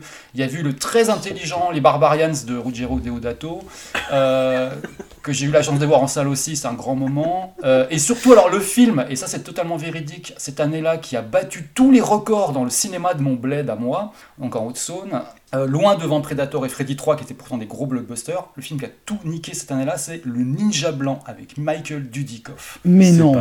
Et, non, mais c'est vrai, je vous, je, je vous, allu- je vous, vous garantis ce truc. J'ai jamais vu autant de gens au cinéma que pour le Ninja Blanc avec Michael Dudikoff. Voilà. Ils, ils se sentaient concernés, c'est ça? Ouais, bah tu sais, c'était un bled, euh, un bled ouvrier euh, de l'Est de la France. euh, voilà, quoi, c'est- c'est c'est comme ça. C'est comme ça que ça se passe. Nous, Godard, là-bas, on s'en foutait, tu vois. C'était c'était Michael Dudikoff, quoi. Donc voilà, donc en fait, dans tous ces films-là, ouais, voilà, ben, Arizona Junior, euh, moi je, je sais que, enfin, de ceux qui restent de toute cette période-là, pour moi, c'est vraiment Dangereux sous tout rapport et Arizona Junior, qui en plus sont des films, l'air de rien, pas si éloignés que ça, même si Arizona Junior est beaucoup plus euh, cartoon, euh, Mm. puisqu'on est, qu'on est vraiment dans la grosse comédie, voire carrément la farce. Moi, ça m'avait vraiment, enfin, je sais que ça m'avait vraiment explosé, parce que c'est vraiment la première fois que je voyais comme ça un film qui était à la fois qui tenait vraiment du dessin animé complètement burlesque, absurde, euh, avec en plus un niveau, de maîtrise quand même assez particulier, quoi, et, en même temps qui, qui, parlait aussi de, vrais trucs. euh, on, est quand même dans une espèce de, caricature de lutte des classes, euh, avec des, gens qui galèrent, des, Américains white trash comme t'en voyais, enfin que dans les films les plus, les plus dramatiques, quoi, mais là, bon, mis en scène de manière un peu. Un peu, un peu amusante et tout et, euh, et ouais ça, moi ça, enfin, ça me fait que ça à l'époque c'était vraiment enfin ce film c'était vraiment quelque chose d'assez particulier parce que j'avais jamais rien vu de tel quoi et je pense qu'aujourd'hui encore, ça gardé, ça gardé quand même une, force, surtout au niveau. Enfin, j'en parlerai après, je pense, mais, mais euh, je trouve par exemple la, la performance de, de, de, de- de Nick Cage, elle est bien, mais elle est pas, elle est pas dingue comme, comme a pu l'être celle de, comme il a pu, comme il a pu l'être dans, dans, dans Peggy Sue ou plus tard dans Bad Lieutenant. C'est-à-dire que c'est pas une performance qui va un peu tout changer, quoi. C'est juste qu'il est très très bon, mais euh, mais moi, ce que je trouve vraiment, vraiment, vraiment bien, c'est ça, plus que même presque autant, enfin, autant que son rôle, c'est la, la narration, en fait. C'est cette espèce de voix off qu'il a, qui pour moi joue vraiment beaucoup dans le, dans le film. Et j'ai trouvé en le revoyant là que c'était même ce qui sauvait le film à la fin. Mais je suis, je suis complètement d'accord. Il y a une espèce de tristesse en fait. Voilà, exactement. Vachement. euh, Exactement. Avec le côté cartoon quoi. Ouais, ouais, parce qu'en fait, le truc, c'est que bah, moi, je suis personnellement assez très très sensible, au, au- au- enfin plus sensible à, à- enfin, je suis très sensible aux fins de film, et je préfère un mauvais film avec une, une très bonne fin que l'inverse. Et Arizona Junior, sur la fin, on n'est pas loin que la fin soit un peu ratée, parce que le film commence vraiment super bien, il se poursuit euh, pareil super bien, notamment quand il y a, l'arrivée de tous les personnages secondaires, et John Goodman, Francis McDormand, etc., Sam McMurray. Mais euh, le, le- le dernier acte, je le trouve assez mou. Et Ouais. c'est-à-dire qu'il se passe plein de trucs, mais en même temps, c'est assez plan-plan. Et puis euh, la conclusion fait, tombe vraiment presque dans le conte de fées, un peu niais. Et je trouve que c'est la voix off de Nick Cage qui sauve tout, en fait, quand il, il trouve ce truc de conclure, là, de, de conclure sur ce, où il dit euh, peut-être que c'était pas l'Arizona, euh, peut-être que c'était l'Ohio. Et je trouve que ça donne vraiment, ça sauve vraiment tout le film, ça finit par finir vraiment sur une note qui est un peu. euh, ouais, comme tu dis, c'est très, c'est assez triste, c'est mystérieux en même temps, c'est un peu poétique, c'est assez sombre. Et ça fait, ça fait, pour moi, ça fait que ça fait vraiment basculer Arizona Junior dans, dans une catégorie un peu euh, supérieure, qu'il aurait peut-être pas eu si euh, le film s'était fini bah, sur cette espèce de, happy end euh, qui est un peu. enfin, moi, que je, je suis pas très fan, quoi, mais, mais il, arrive à, à, twister le truc, quoi. Et justement, enfin. Le truc, c'est que Nick Cage, il a voulu vraiment faire le film à cause du scénario, parce qu'il avait lu le scénario et il, s'est dit, je veux absolument ce rôle. Il a vraiment harcelé les frères Cohen pour, pour, pour avoir le, le, le rôle, et les frères Cohen ne voulaient pas de lui à la base. Et euh, il a, il- ils ont fini par céder. Et, euh, et finalement, ce qui est, enfin, le vrai truc du film, c'est pas la performance de Nick Cage, c'est le, le scénario. Parce qu'en fait, c'est le truc qui est hyper bien écrit, en fait, l'air de rien. Et, Ouais. et, et- en fait, lui, ce qu'il avait dit dans les interviews de l'époque, c'est qu'en gros, il, il, avait quasiment rien à faire, tellement tout était parfaitement écrit. Il avait juste à apprendre son texte et à le dire, quoi. Et parce qu'en fait, c'est pas un film qui tient sur des gags très écrits, c'est- plus des personnages, euh, leur façon de, s- de, de, de- de- enfin, les- tout ce qu'ils font et tout ce qu'ils vont, leurs décisions, c'est- tout là-dessus que ça, ça, ça se joue, quoi, en fait. Ouais, bah, ça rejoint, ça rejoint Et- un peu ce que disait Jay Bridges sur, les, sur euh, Zbigniew Lebowski. Il dit Mm. euh, Moi, j'ai rien fait. Le film est écrit à la respiration et à la, Oui. et à la, à la virgule près. C'est exactement ça, quoi. Et je pense que vraiment, enfin, et là, en le revoyant, je me suis dit, mais c'est c'est vraiment ça. C'est-à-dire que je pense que, que, que pas mal enfin, beaucoup, beaucoup d'acteurs auraient pu être tout aussi bons que Nick Cage dans, dans, dans le rôle parce que c'est vraiment le truc qui est écrit à la perfection, quoi. Et euh, mais bon, après, bon, ça, ça arrange que ce soit Nick Cage qui, qui, soit là parce qu'il a vraiment la gueule de l'emploi pour le coup. Il a essayé. Alors, je sais pas s'il a réussi à le faire ou pas, mais c'est lui qui a, il a posé l'idée que, que, que, lui, que, le- que son personnage et le motard soient, soient connectés de manière psychique et qu'ils aient, qu'ils aient le même tatouage euh, de, de, de Woody Woodpecker, justement. Et, euh, et ça, c'est- une de ses idées. Voilà. Est-ce que tu dirais que ton amour, ta passion euh, de Nick Cage vient de, de ce film? Ou c'est un autre? Pas du tout. Moi, c'est. Enfin, le, le- le moment où je me suis dit Nick Cage, c'est c'est un truc particulier. Enfin, genre, je me suis dit, genre, cet acteur, il, est, il a un truc que les, que, que- que les autres n'ont pas. Il est vraiment sur son, son- sa propre planète, c'est Bad Lieutenant. C'est venu assez tard, en fait. Mais je- moi, sur ce- celui-là, non, mais j'adore le film depuis longtemps, évidemment. Mais, mais ce que je veux dire, c'est que c'est plus le film que j'adore que vraiment la performance de Nick Cage. euh, Comme je, comme je disais là, quoi, c'est vraiment c'est, l'écriture du truc. C'est le, tu vois, par exemple, je trouve, il y a, en plus, il y a plein d'idées dedans. À l'époque, quand j'ai vu, enfin, quand moi j'avais 13 ans, je vois ça. Tu te, par exemple, le fait que le générique, le générique, il débarque au bout de, je sais plus combien, une- quasiment une demi-heure de film, quoi.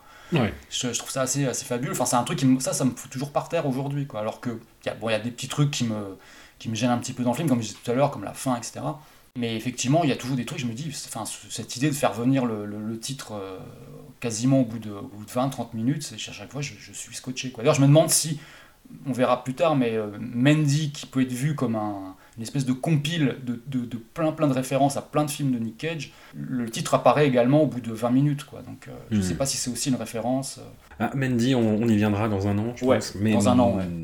Mais voilà, le, Mandy, en fait, le- la meilleure façon de le voir, c'est de voir tous les autres films de Bah oui, Nicolas faut Cage voir avant. tous les autres. Donc c'est ce qu'on est en train de faire. On va faire Moonstruck derrière. Moi, quand j'ai revu Moonstruck avec euh, Nicolas Cage couvre le, son four à, à pain, euh, je me suis dit merde, c'est Mandy encore. Enfin, genre, je vois du Mandy partout maintenant. dans, le, dans le sourire de chaque enfant. Voilà, dans le sourire de chaque enfant. Hey Euh, Seb, euh, toi, tu, tu- tu aimes plutôt, euh, réconcilions-nous avec la cinéphilie française, tu aimes plutôt les frères Cohen Ce sont des gens qui te plaisent Ce sont des, des qui sont très très compétents. Moi, je, euh, je suis un fan absolu, mais absolu de Zbigniew Lebowski, que j'ai vu des cinquantaines de fois au Bamo. Et en, ouais, les frères Cohen, moi, c'est, je me, je me dirais pas fan des frères Cohen, parce que je, pas tous leurs films, mais c'est quand même des mecs qui sont, des mecs qui sont hyper forts. Et moi, je, je pense honnêtement que ce sont les, les meilleurs dialoguistes américains qu'on a en ce moment. Parce Ouais. que même, même dans les films que j'aime pas, il y a des dialogues qui sont vraiment, qui sont, qui sont Ouais. pareils, ils sont, ils sont parfaits, quoi, ils sont incroyables. Bah, le- Moi j'aime beaucoup Le Pont des Espions de Spielberg et le- les dialogues de ce film qui, ont été, qui a été écrit par les frères Cohen sont incroyables. Ils sont, sont d'une finesse, c'est c'est fou quoi. Tout le monde se, se touche un peu sur Tarantino, mais moi je pense que les Coen lui mettent une tôle facile au niveau, Largement. niveau dialogue. Niveau dialogue, je parle, un niveau dialogue. Parce que rien n'est forcé chez eux. Tout coule très naturellement, où tu sens pas cette envie de faire des punchlines sans arrêt on fait Tarantino. Non, là, ça coule tout seul. Tu regardes le Big Lebowski, mais les dialogues, mais c'est- d'une richesse et c'est d'une finesse, mais ça se roulait par terre tellement c'est fou. Bon c'est bien, on se fâche avec des, des cinéphiles quand même, c'est bien. J'ai une très bonne, une très bonne, très bonne euh, opinion des frères Cohen, même si c'est c'est pas mon film préféré celui-là, mais il est- quand même très très très très bien, je pense. Et pour et pour résumer un peu ce que disait Lélo, donc c'est c'est plus un film des frères Cohen qu'un film avec Nick. Donc voilà, Ouais, on- ça, on- ouais. voilà, c'est je pense que à ce stade de sa carrière, c'est son meilleur film de loin, je pense. parce que c'est un film qui, qui, qui va au-delà du film avec Nicolas Cage. C'est un vrai film. Il y, a, il y, a, des scènes qui sont assez folles. Il y a une filiation, moi que j'ai vu, une filiation avec, euh, avec le Big Lebowski dans, dans les personnages, dans certaines situations. Avec Sam Raimi aussi, comme je parlais un peu du film avec, avec une amie qui nous a remarqué qu'il y avait, il y avait, des, il y avait des, des, scènes entières qui étaient des hommages à Sam Raimi, notamment ouais. cette, scène de, cette scène de course-poursuite assez folle qui se termine dans la, dans, dans la maison, euh, qui est assez, assez incroyable. Et je, j'ai aussi pensé un peu à, à Ghost Rider pour l'apparition la, du motard avec, avec les, les, roues de moto en feu. Et, et maintenant que les, maintenant que les, que les en parlent, cette espèce de, de filiation psychique entre Nicolas Cage et ce personnage, je me demande si c'est pas une espèce de référence, que sachant que Nick est très fan de comic book et de Ghost mmh. Rider, c'est peut-être une façon à lui d'injecter un peu de son amour du comic book là, là-dedans. Bon, c'est je, je, une hypothèse, hein, je, n'en sais rien, mais ce serait quand même assez euh, intéressant à voir. Mmh. Et ouais, c'est un film, c'est un film qui, qui, tient beaucoup sur euh, sur ses comédiens aussi, qui sont tous très bons. Donc voilà, John Goodman, c'est un peu un brouillon de Walter dans de Walter dans euh, Bosky, hein, il a la, la, même façon de parler, c'est un peu ouais. le même genre de personnage. William Forsythe qui a toujours ce petit côté euh, cool, mais un cool, mais un petit peu étrange quand même. On sait pas trop. Euh, c'est pour être ton pote, mais il pourrait te planter par derrière sans te prévenir. C'est c'est ouais. vibe là quand j'ai chez William Forsythe que moi que moi j'aime bien. Mais ouais, bon, c'est un, un, super film qui a quelques scènes. Ma scène préférée du film, c'est celle avec, avec Sam McMurray, qui est un acteur que j'adore, que j'ai découvert dans, en flic dans, dans Malcolm, qui me fait hurler de rire. Et euh, donc c'est une, une, scène où il parle avec Nicolas, avec Nicolas comme ça, et il, il amène doucement sur le sur le chemin de, de l'échangisme, oui, de, oui. Façon, de, façon très euh, très à l'aise comme ça, et ça se finit par un par un pain dans la tronche de, de Nick qui ne veut absolument pas partager euh, sa femme. Donc voilà, c'est un film que moi j'aime bien parce qu'il est il est parsemé de plein de plein de, de, petits moments comme ça qui sont un peu des moments de grâce, pris au milieu d'un film qui est qui est globalement très très bon. Ouais, c'est plus un vrai un vrai bon film qu'un film de un film de Nick quoi pour une fois. On va pas parler de Lee Hunter, moi je la trouve, euh, je la trouve incroyable quoi. Enfin, mm. en, en, en, flic avec l'accent très très très très très marqué. Non, elle, elle, elle est vraiment super en fait, parce qu'en plus le, le, le, fait que son personnage tombe, tombe en amour pour euh, Nicolas Cage, c'est pas évident, mais là ça passe. C'est, euh, enfin là c'est évident en fait. Je trouve qu'elle elle, elle, apporte beaucoup de choses, même dans, dans son jeu non verbal en fait. La façon dont elle regarde Nicolas, dont euh, quand les ouais. quand William Forsythe et Goodman arrivent juste par sa présence, elle arrive à instaurer quelque chose où tu, tu comprends, tu comprends tout son personnage juste par, par sa façon de jouer, d'ouvrir les yeux, de, de, de, de, bouger. Donc ouais, mmh. enfin tous les persos sont, sont incroyables, mais c'est vrai que le, le couple est, est, pas évi est pas évident sur papier quand même. C'est quand même pas simple de croire à ce couple sur papier, mais une fois qu'il le joue, mais tu crois, y crois les yeux fermés quoi quand euh, il, il, revient euh, les, les, les, bras ballants euh, de sa première expédition euh, chez, les, euh, chez le gars et qu'elle lui fait non, non mais tu, tu, reviens, tu reviens pas tant que t'as pas un bébé dans les bras. C'est formidable. Ouais, il y, y, a plein de scènes, plein de scènes comme ça, même dans la, la poursuite avec, avec, avec, avec, les couches, où elle, elle, ouais. dit, pas, elle dit pas grand chose, mais tu sens au volant que ah, tu sens qu'elle est là. quoi. Marie, les frères Cohen. C'est oui. oui, de, de, manière générale, mais rarement pour leur comédie en fait. Ah oui. À part quand elles ont un, un ton assez sombre comme euh, Serious Man, ouais. que je crois avoir été la seule à sauver autour de moi quand il est sorti et que j'ai vu en salle. On est deux, on est deux. On parlait tout à l'heure des fins. Je, je, je, déteste ce film, mais je trouve que la fin, c'est une des meilleures fins que j'ai jamais vues de ma vie. Mais vraiment. Mais c'est voilà. vrai que moi, je suis plus. Euh, je, je, suis plus bah, moi, je suis par contre très Barton Fink par exemple, mmh. qui est l'un de mes films préférés. Peut-être parce que c'est l'un des films préférés de ma mère et puis que j'ai grandi avec, ce qui en dit long sur mon éducation cinématographique quand j'étais petite. Mais euh, sur la joie de vivre qui animait la maison. oui, non, moi j'aime beaucoup. Et puis euh, après, j'ai pas grand-chose à rajouter parce que je, je, je suis d'accord avec euh, tout ce que euh, mes camarades ont dit. Mais c'est tout l'avantage d'avoir aussi des, des, des, scénaristes, enfin des réalisateurs scénaristes en fait. C'est que tout ce qui est écrit sert un propos de, enfin, va dans la fluidité de la réalisation et tout est juste. Et effectivement, je suis, tout à fait d'accord avec Seb. Alors pas sur euh, le, côté anti-Tarantino, mais sur le côté euh, très simple, très sensé et très bien amené des dialogues, effectivement. Mais encore une fois, c'est quelque chose qui, qui, qui va très bien chez eux parce qu'ils ont la main mise sur toute leur réalisation. Ils écrivent toujours euh, leurs films. Donc il euh, y, y, a ça que je trouve très intéressant. J'ai trouvé Nicolas Cage vraiment très très bon dedans. Mais j'ai l'impression qu'il amène au-delà de cette idée, donc, voilà, je ne savais pas qu'il voulait créer lui une connexion entre le motard, euh, le mercenaire et son personnage. Comment dire? C'est pas parce qu'il est il est plus en retenue avec cette espèce de, de, mélancolie constante qu'on qu'on trouve pas sa patte. Et Je, je trouve qu'il est quand même très présent en tant que Nicolas Cage, ne serait-ce que capillairement parlant, déjà. Euh, la moustache, la moustache. Mais c'est. Voilà, encore une fois, enfin, je, je- je- je vais me répéter au fur et à mesure, hein, il y a des chances, mais euh, c'est bien dirigé, il peut toujours tomber assez juste, et, euh, mais en même temps avec cette petite patte qui lui est propre, que ça aille avec cette mélancolie qui, qui, qui va très bien avec ses yeux de cocker et qu'on exploite comme, comme on exploite dans d'autres films sa tête de bonnet. Là, je pense qu'il a été très très bien casté, quand même, même c'était pas une envie de, de base.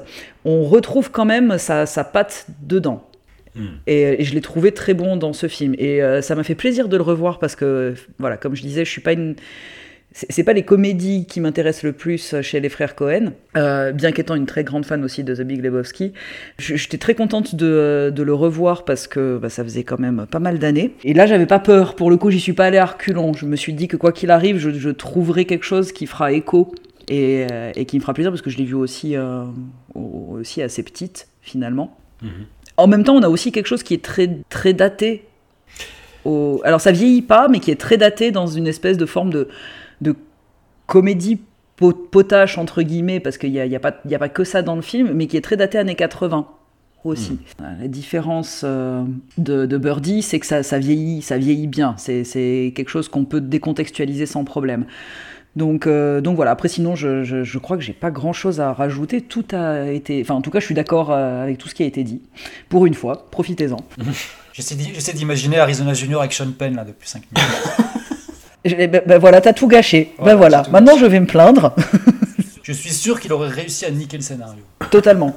Alors là, maintenant, maintenant j'ai une image qui m'arrive en tête et, et maintenant c'est foutu, je n'aime plus ce film. Voilà. Quand, le jour où j'ai appris que Nick avait refusé de jouer Aragorn, maintenant, chaque fois que je vois le film sur les anneaux, j'imagine Nick à la place de Vigo. Et je trouve que le film est fabuleux. Aïe aïe aïe, je me dis, merde, pourquoi vous n'avez pas fait ça? Oh mon dieu. Et voilà, il, il faut y aller mollo avec, ça, avec cette espèce de remplacement de parce que ça, ça peut vite te briser un film ou te, Ça peut te- tout briser. te perdre, te perdre quelque part. Bah, Sean Penn peut tout briser. il peut- C'est ça. Tu le mets dans tous les rôles, il brisera tout. Plus lourd que, plus Sean, lourd que Sean. Penn détruit tout. Il faudrait faire un irréversible. euh, Sean Penn détruit tout. Oh mon dieu. Le seul mec qui peut casser les atomes à main nue, c'est. Voilà. à, la fin, à la fin, on apprend que c'est lui, Docteur Manhattan. euh, voilà, Watchmen, il va dans- sur les planètes, là, il, nique tout, il nique par tout ce qu'il fait, il détruit tout ce qu'il fait. The moon brings the woman to the man? The moon is a little like love. Will you marry me? I will marry you. I will be your wife. You love him, Loretta? No. Good. When you love him, they drive you crazy. Sometimes Why are you marrying Johnny? He's a fool. it makes you act a little crazy. Where are you taking me? To the bed. Oh, God. Okay, I don't care. I don't care. Take me. Take me to the bed. Isn't it romantic? Euh, nous, nous, euh, nous, nous, nous terminons, allons-y, avec Éclair de Lune, euh, Moonstruck de Norwan Jewison. Mystérieuse instantanée de l'année 1987. Mystérieux parce qu'avec le regard de 2021, il semble pour le moins étonnant que cette comédie, euh, calme-toi Marie, que cette comédie romantique du remariage ait dégoté pas moins de 6 nominations aux Oscars et encore plus dingue qu'il en ait remporté 3 dans celui du meilleur scénario original. Bon, il n'y avait pas une grande concurrence, hein, il y avait Adrian Lyne en face, tu vois, typiquement. Cher y est en ménage avec Danny Aiello, accepte du bout des lèvres de l'épouser, rencontre son frère, joué par Annick Fury, toute moquette pectorale dehors, elle ne peut résister à ses assauts et tombe en amour sous son regard de chien fou. Tout cela se passe dans le milieu feutré de la communauté italo-américaine de Brooklyn, euh, gentiment, pour préciser dans une galerie l'orient plus volontiers vers le sitcom que vers le cinéma d'auteur à récompense. Seb, est-ce que j'ai halluciné ou est-ce que tu as perçu toi aussi une petite, je dis bien une petite vibe Seinfeld, ou au-delà du fait qu'un personnage s'appelle Cosmo? Alors non, non, parce que moi je m'attendais à voir surgir Oncle Léo à n'importe quel moment du film. C'est vrai. Il- Malheureusement, et je spoil, mais il, il n'arrive jamais. Ça aurait été une belle plus-value, mais je ne sais pas par où commencer parce que j'ai vu ce film, je l'avais jamais vu, donc j'ai découvert là. Euh, pareil. mes 25% de sang italien se sont mis à bouillir instantanément parce que je ne sais pas si vous avez, si, si- si vous avez vu ce film, l'italien avec- Cadmerade. Non. Eh ben, mais pourquoi tu, pourquoi tu Mais te... Respecte-toi, déjà là- Seb, respecte-toi. En quelques mots, tu, tu nous vends du rêve là. C'est Alors, l'italien et j'ai l'impression, Terminator. j'ai l'impression que c'est, c'est, je pourrais rebaptiser le film par l'italien. C'est-à-dire que ce film essaie de te faire passer pour un italien des gens qui ne le sont pas du tout et qui sont dans une espèce d'Italie de carte postale fantasmée des années 50 où on te mêle la religion, la morale, le mauvais sort, tout ça dans un gros espèce de gros bloubi-boulga servi dans le restaurant chez Luigi des Simpsons. C'est un truc qui est quand même, c'est un truc qui est quand même fortement scandaleux de base. En Ouais. voyant le film, je me suis dit, mais pourquoi? Où m'avez-vous où m'avez-vous encore emmené? Et alors, j'avais commencé par, euh, bon, parce que tout le, début est inintéressant au possible, hein, cette histoire avec Danny Aiello, bah, évidemment, Danny Aiello, qui d'autre On veut te faire passer un film italien, on te met Danny Aiello, c'est tellement évident. on te met cher, on te met cher avec un accent italien, mais tu l'imagines parler avec la main, la main pincée, levée très haut pendant tout le film. Je dis arrêtez de faire ça immédiatement. Et ensuite, tu as Nick, Nick qui apparaît. Le fantôme de l'opéra, dans cette espèce de, de sous-sol, là, devant son four à pain, d'un un, un Marcel blanc qui en fait des caisses, qui tu apprends Ouais. qu'il s'est coupé une main, il a, une il a, d'avoir un masque sur le visage, il a une main en prothèse. Je me suis dit, ah, ils nous ont refoutu le fantôme de l'opéra dans une boulangerie euh, à, à- à Little Italy de Brooklyn. Cette origin story n'a aucun sens. Enfin, ça n'apporte rien, un film qui n'a pas grand-chose à apporter de base déjà. Donc voilà. Mm. Mais ça permet au moins au film de, pas- de passer à du 50, à du 110. Hop, Nick arrive, il se passe de cette scène comme ça où il en fait des caisses, il, il, fait du Nick en fait. Voilà, il est là, il fait du Nick, il se passe pas grand-chose. Mais au moins, le, tu dis, hop, il y a une petite accélération, tu te dis, ah ben quand même, il va peut-être se passer un truc. Bon, ça se recalme après, il va plus se repasser grand-chose d'autre, enfin d'intéressant après. Et tout le On film va est une- cher euh, une nouvelle, une nouvelle coupe de cheveux. euh, voilà. oui, elle a, elle a- elle a des cheveux, elle a des cheveux blancs, mais comme dans comme les années 80, les cheveux blancs c'est moche. Du coup, on va aller chez la coiffeuse pour se faire belle. Et puis évidemment, tout est plus simple après. hein, c'est tellement bien le cinéma. Et en fait, ouais, tout ce film est comme une espèce de. En plus, le film se passe pendant la période de Noël. Non, le film, le film est sorti pendant pour la période de Noël. Donc voilà. Ouais, Et pour ça- Noël 87 aux États-Unis. c'est ça, oui. Et c'est une espèce de gros panettone industriel comme ça, là, bien lourd et bien gras, qui, te- qui te donne une fausse image de ce qu'est vraiment le quartier italien de New York, qui, ne ressemble pas à ça. Là, c'est là, c'est une mauvaise, une mauvaise carte postale. De, de- tu n'y crois pas, tu crois pas une seule seconde. Et du coup, en faisant des recherches sur ce film, moi, je me disais, non, mais pourquoi? Qu'est- qu'est- Qu'est-ce qui se passe? Pourquoi? Donc déjà, il y a, il y a Nicolas, Nicolas, Nicolas n'était pas, pas le bienvenu sur le plateau par les producteurs. Les producteurs ne voulaient pas de lui. Parce qu'on lui a- on avait dit au Réal, écoute, euh, si tu fais un film avec euh, personne veut de lui, en le fait, Oui, euh, c'est c'est triste. Oui, c'est des patterns comme ça. Et là, heureusement, c'est Cher qui s'est battu pour lui. Elle a dit si Nick ne le fait pas, je ne le fais pas. Oh waouh. Voilà, au moins Cher, on peut quand même la respecter pour ça. Elle dit voilà, si Nick ne le fait pas, je ne fais pas parce que Nick est le seul à pouvoir faire ce personnage. Je pense que c'est faux, mais Nick est le seul à pouvoir faire ce personnage. Du coup, grâce à elle, on a, on a, eu, euh, on a eu Nick. Et aussi, euh, Norman Jewison a, a quand même appu- appuyé la, la présence donc, de Cage dans le film. Et donc, ce qui est un peu intéressant, c'est que Cage, lui, voulait apporter un côté punk rock à son personnage. Pour un peu sans Valley Girl, sans Valley Girl, j'imagine. Mais Jewison disait non, non, écoute, on va plutôt, on va plutôt euh, amener une vibe opératique pour rester dans l'Italie, évidemment. Et donc, c'est, je pense que cette espèce de, de première scène de Nicolas qui apparaît, c'est une- inspiré de là, je pense, qu'il en- il, vraiment, il joue comme un acteur d'opéra, quoi. Il parle fort, sa voix monte, il fait des grands gestes. Et donc, tout le film est censé être construit comme un opéra. Alors, j'avoue, je ne suis pas du tout fan d'opéra, je ne connais pas l'écriture d'opéra, ni la construction d'un opéra, mais il me semble, je pense que c'est un peu foireux.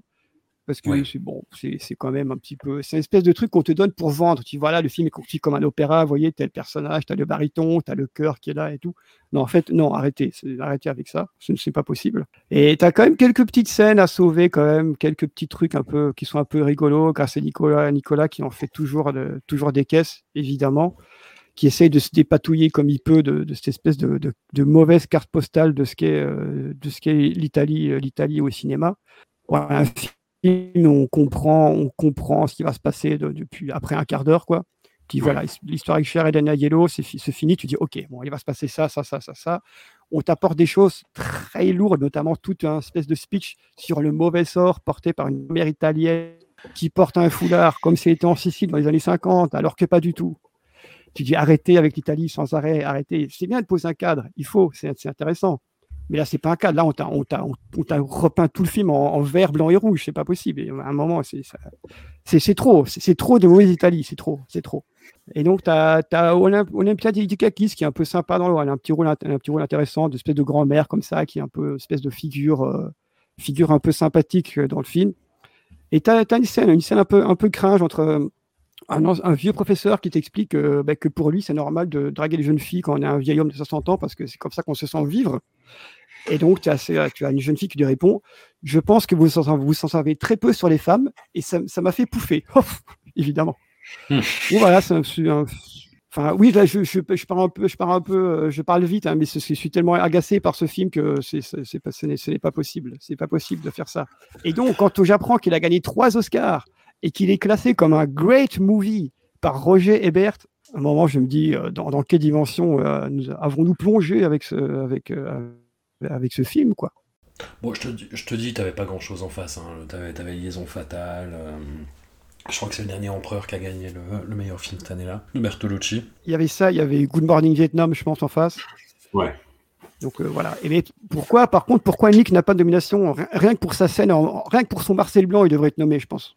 Ah ouais, parce que, euh, une boulangerie où il y a quelqu'un qui, porte un Marcel pareil, je veux dire, euh, je sais pas Ah, mais- tu passes les contrôles d'hygiène, euh, c'est Marcel le Bah, plus écoute, sale du cinéma. Quoi. Je pense qu'il il- faut demander à Michel Galabru parce que c'est pas parce que c'est le même. hein. La, fi- la- la femme du boulanger, bah, c'était c'est c'est Nicolas, voilà. C'est c'est lui. Euh, voilà. de- mais du coup, ouais, pour revenir à la vibe, à la vibe Seinfeld, il y a une petite Ouais. touche comme ça dans le l'espèce d'italianité qui se dégage de, de certains passages. Avec ouais, ton- c'est surtout surtout penser à, à Uncle Leo, moi, qui était là, qui, qui pouvait apparaître indépendamment pour pour piquer un pain à Nicolas, tu vois, créer une scène un petit peu drôle comme ça où il piquerait un pain en partant, puis il ferait une grande une grande scène à la Uncle Leo, tu vois, où il parlera un peu d'argent.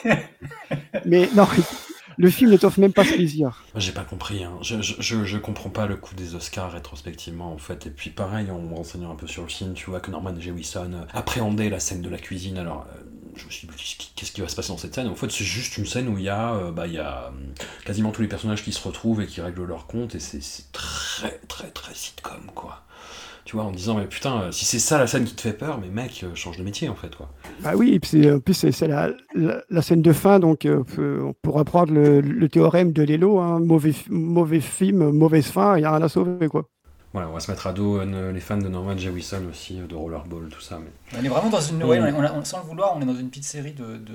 Hors frère Cohen, euh, on, on a des, des réals quand même assez euh, transparents. Quoi. Marie, toi, euh, tu en as gros, toi aussi. Alors non. Enfin, non, oui, j'en ai gros, mais non, non, ce film, non. Non. Non, vraiment, je- je- au stade même que même Sean Penn aurait pu le sauver. Et c'est vrai que là, on arrive dans cette Et- situation. Assez Ah, non, mais voilà, là, on a, on- c'est sur l'échelle de Sean Penn. Là, ouf, highlight. Euh, non, c'est une catastrophe. Enfin, c'est le genre de film qui, est tellement gênant à regarder que tu, voudrais casser ton ordinateur plutôt que d'éteindre le film.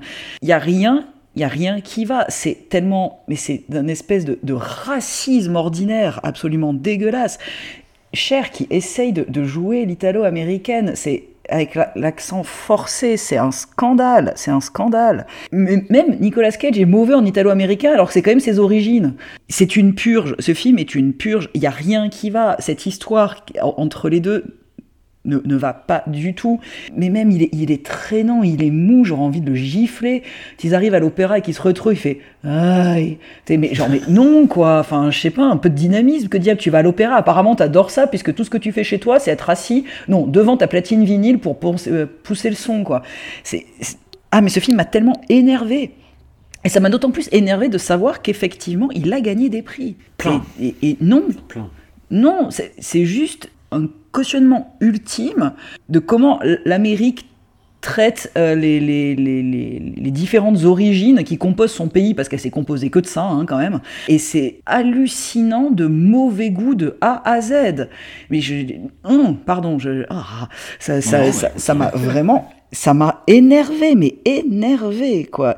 Mais ça, ça va même dans le cliché avec le père qui a une aventure, avec cette maîtresse ultra vulgaire, parce que tu comprends, t'as- c'est un peu ce truc de, de euh, ce truc pseudo mafieux, film de mafieux, tu sais, où avec ta maîtresse ultra vulgaire et ultra clinquante, tu fais des trucs que tu, tu ferais pas faire à la mère de tes enfants, tu sais. T'as Goumar, comme diraient les sopranos. Voilà. Mais tout, tout est un cliché ambulant.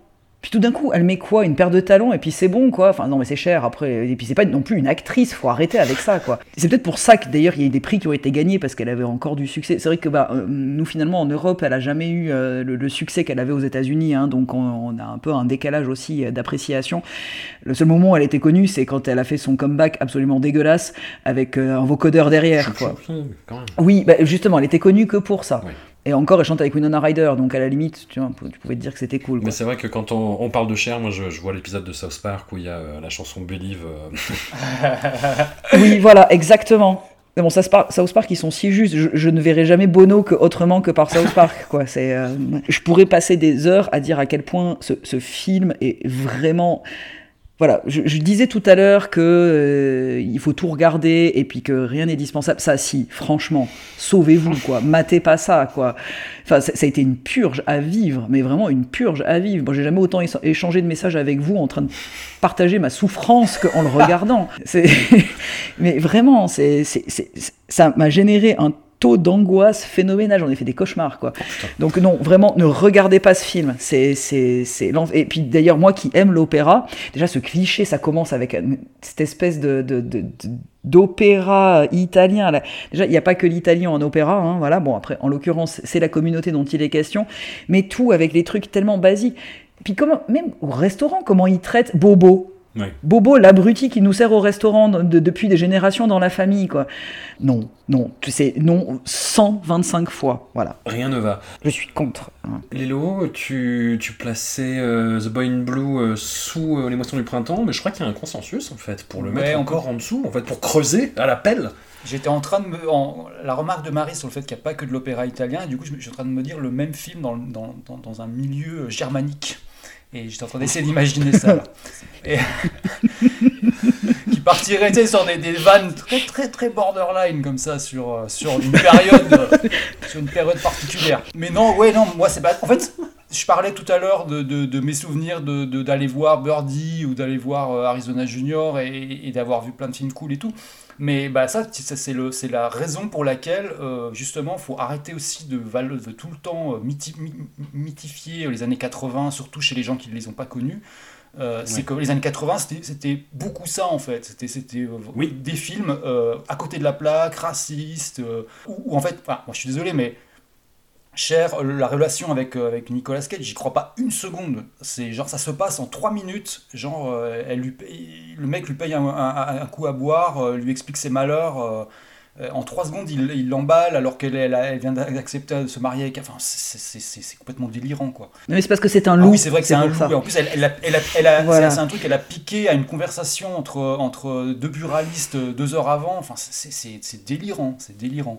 Et euh, mais oui, oui, enfin, c'est, une- je n'aurais pas grand chose à rajouter, c'est une catastrophe le truc. Enfin, alors, faut juste à noter que le truc a été, a été écrit. euh, moi, je suis toujours plus sensible au- au- à savoir qui a écrit le film, euh, même au-delà, même au-delà de, de qui l'a réalisé. C'est que c'est un mec qui s'appelle John Patrick Shanley qui a écrit également Joe contre le volcan, euh, Les quatre dinosaures et le cirque magique, Congo. C'est lui qui a écrit Congo. C'est lui qui a écrit Congo. Oh, Congo, c'est- Congo, c'est super raciste, Et Congo oui, aussi. ah bah voilà, on a, on est. Oh là là. Et, et- et il a, alors il y a un truc que je n'ai pas vu. Il a écrit une pièce qui a été, qui a été tournée au cinéma également, qui s'appelle The Portuguese Kid, donc le, le gamin portugais. Allez. Donc- et alors, Allez. dans, dans laquelle, dans laquelle il y a surtout des personnages italiens, voilà, et où le rôle principal est tenu par, et là je connecte tout, Jason Alexander, hein, notre. euh, Oh, wow. Et ouais. La boucle est bouclée. Oh waouh. Et ben voilà, on, a, on, a, on est dans un, une espèce de soupe, euh, on patauge dans un truc assez terrible. Ah, mais maintenant que je Oui. sais que c'est le mec qui a écrit Congo, franchement, tu, tu- Oui, euh, voilà. Tout s'explique. Tout s'explique. Tout s'explique. Parce que j'ai revu Congo euh, assez récemment. Ne me demandez pas pourquoi, mais je l'ai revu. C'est excessivement raciste comme Congo aussi. hein. Il faut, il faut, quand- il Bah, faut être clair me- quand même. hein. Je, je regarde, sais ouais. pas. Je, le- je, le- reverrai pas. Non, non, non, Le- ne fais pas, ne fais pas ça. Oui, Et puis en plus, Cage, bon, du coup, ouais, pardon. Ouais, pour finir sur, sur euh, Moonstruck, donc le, le film est éclair, éclair de lune en, en français. Et donc, il y, a, il y a une fameuse scène d'éclair de lune dans le film qui, euh, qui, est, qui, qui- qui est risible. hein, je pense que c'est le, le mot. Le mot c'est, risible. Et en fait, le film, si vous voudrez, une espèce de film choral où il y a plusieurs histoires de, de petites amourettes qui se, qui se croisent. Mais aucune n'est crédible. On ne croit à aucune d'elles. Tu dis, bon, les mecs, on écrit plusieurs, tu as quand même peut-être une qui va sauver, que ce soit celle du père avec son, du papa avec, euh, avec, sa, avec sa maîtresse, ou celle de ce vieil homme un peu triste là, qui suit des jeunes filles. Mais non, tout est raté tout le temps. Toutes les histoires sont ratées, c'est pas possible. Rien ne Ah, va. La scène avec les, les, les deux petits épiciers, là, avec l'épicier qui Oh. se relève pour voir la lune. Qu'est-ce Oh que c'est cringe, ça, quand même, putain. Ah ouais, et puis, là- et puis c'est moche, quoi, cette espèce de vieille carte postale comme ça, avec. Oh là là là là là là, non. Ah, et puis l'affiche. Ah, l'affiche. Ah. Mmh. Ah. Ah, non, mon Dieu. On, on est d'accord, on va le placer en. On va le placer Ce sera en- le- en- en le nouvel étalon. euh, le, voilà, le nouvel étalon. Non, mais je, je- je préfère encore 25 films sur l'aviron, quoi. Très honnêtement. Ça, c'est- cette espèce de, fond de poubelle, tu vois, qui, qui traîne au fond de tes trucs, là, que t'arrives pas à voir. Ben, Moonstruck, c'est ça. tu vois, c'est- Ouais. c'est ça. Ouais, cette espèce de jus de compost, tu sais, un peu comme. Ouais, ouais, c'est ça. ouais. Ouais, c'est- ah non. Par- pa- pardon, hein, mais franchement, euh, non. Non, non, il mais- faut pas. Il faut pas. Pas de souci. Pas de souci. Ben, euh, on, on a vraiment exploré les bas-fonds, hein, pour le coup. Euh, des films où, où Nicolas Cage, personne ne veut de lui, mais il y, a, il y va quand même. Il est parfois le seul à y croire, et ça se voit, mais euh, on a beaucoup de, de- de choses très très très très prometteuses pour le prochain épisode, des trucs qu'on n'a pas vus aussi, mais le raccourci et Firebird, j'ai aucune idée de ce que ça peut être et ce que ça peut donner. Mais pour la prochaine fois, on aura Embrasse-moi Vampire, qui est quand même Oh, le, Ça, le, cool. le début de la méthode Nicolas Cage en fait. Et euh, je spoil, le, le film moi qui m'a fait tomber euh, vraiment euh, amoureux de Nicolas Cage, c'est Lorelula de, de David Lynch. Bah, moi, c'est comme, comme tu posais la question tout à l'heure, c'est celui qui me l'a fait passer dans une autre catégorie, mais vraiment, le, le, le- le- je reste sur Bad Lieutenant pour le level autre. tu vois, quand je dis. Je préfère vous annoncer tout de suite qu'il se peut que quelqu'un soit pas fan de David Lynch. Ah, d'accord. Bah écoute, euh, non mais t'inquiète, on est, on est, je pense qu'on est, on est, on est peut-être. On est là pour ça, j'ai envie de dire, on est là pour dire du mal. On est Non. là pour dire du mal des cinéastes respectés, c'est bien. Ah non, non, alors là, par contre, là, là, là, j'aurais vraiment, vraiment, ce serait pas moi, ce serait quelqu'un d'autre. Ce sera pas la vraie Marie si on commence à dire du, enfin, si je commence à dire du mal de David Lynch. Ça, c'est pas possible. Non, il a, fait, il a fait- Oh. il a fait des bonnes choses, j'exagère. Un immense merci à vous. Un immense merci à Sean Penn. Sean Penn surtout. Sean, si tu nous écoutes. La mascotte de l'émission. Voilà. Une tête de Sean Penn. euh, Il faut qu'on se trouve un Bubblehead Sean Penn avant la fin. Avant la fin. Il, nous reste une- il nous reste un an, ça va. Ça va. Une peluche, une peluche. Je veux dormir avec une peluche Sean Penn. Vraiment. C'est Alors, une, oui, une peluche Sean, une peluche Sean Penn trouvée sur Wish. Waouh. Du film Sam, je suis Sam. Une peluche Sam, je suis Sam. Ouh. Ah, tu vois, c'est à cause de ça que, le- que les, le- que les gens qui jouent des, des- des- des rôles de, de personnes différentes me crispent beaucoup. Je- J'ai un peu fait exprès, je te cache pas. tu, voulais, que- tu voulais que je sorte crispé de l'émission, en fait. J'allais dire la dernière marche, mais non, Sam, je suis Sam. Bah, allez, merci à vous et à, et à tout vite.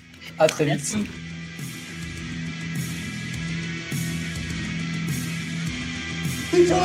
Come on, Bernie, say something! Come on, goddammit, talk! He talked before! I'm telling you the truth, he did! What are you doing, you dumb shit? Don't you know the kid you forever? God damn it, Bernie, talk! Jesus, Mary, and Joseph, Bernie, talk! Come on, let's go. No! God damn it, I'm staying here with him! This isn't a game anymore, Bernie. Why wouldn't you talk? I didn't have anything to say to him. What are you, crazy? I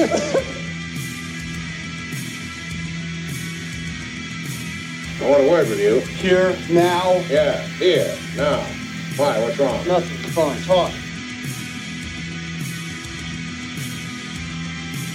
At first, I didn't believe it. That this woman, who looked as fertile as the Tennessee Valley, could not bear children. But the doctor explained that her insides were a rocky place where my seed could find no purchase. It was inconsolable.